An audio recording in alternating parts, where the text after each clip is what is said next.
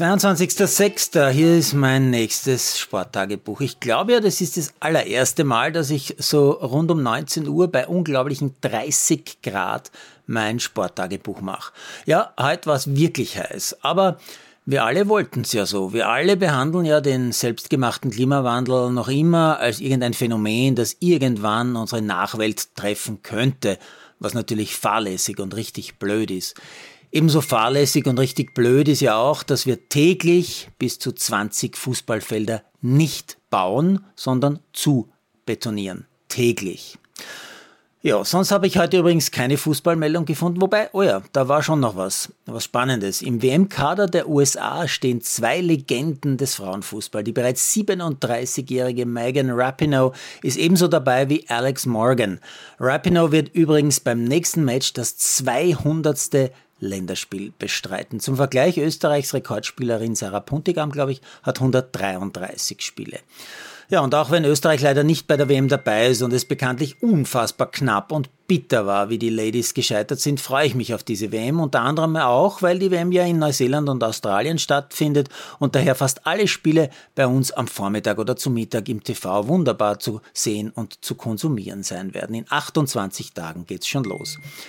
Ja, äh, ich gebe zu, eigentlich hatte ich heute ja vor, golfen zu gehen. Aber irgendwie hat mir die Vernunft gesagt, bei über 30 Grad muss ein 60-Jähriger nicht unbedingt körperliche Arbeit unter der prallen Sonne verrichten. Daher habe ich auf Zuschauen umgeschwenkt. Live zuschauen im TV war da nämlich das Turnier der European Tour in München zu sehen, sowohl bei OF Sport Plus als auch bei The Zone. Mein persönliches TV-Highlight habe ich da auch gefunden, der routinierte Spanier Pablo Larrazabal.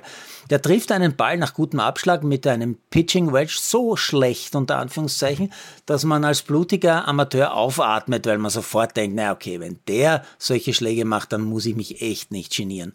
Aber kleiner Schönheitsfehler, Achtung, der 40-jährige Larrazabal hat auf einer Runde, ja, vielleicht ein, zwei, aller maximal drei solche Fehlschläge. Meiner eins hat bei jedem einzelnen Loch zumindest einen, zwei solcher Schläge. Bei jedem Loch.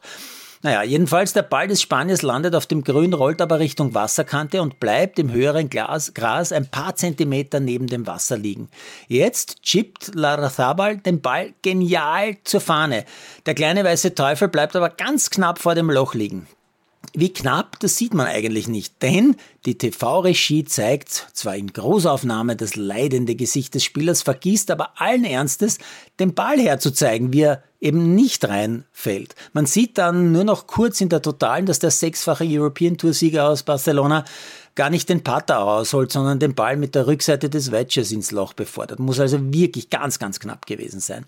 Aus Sicht der Regie ist es aber, als vergebe man einen Elfer, bei dem nicht einmal ein Tormann im Tor steht. Aber egal, insgesamt war das schon unterhaltsames Nachmittagsprogramm und deutlich weniger anstrengend, als bei mehr als 30 Grad selbst über den Platz zu hatschen.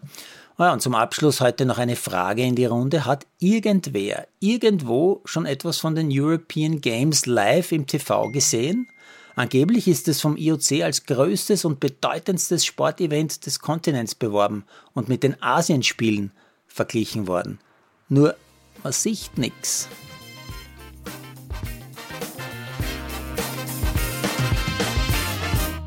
Produziert von Malderino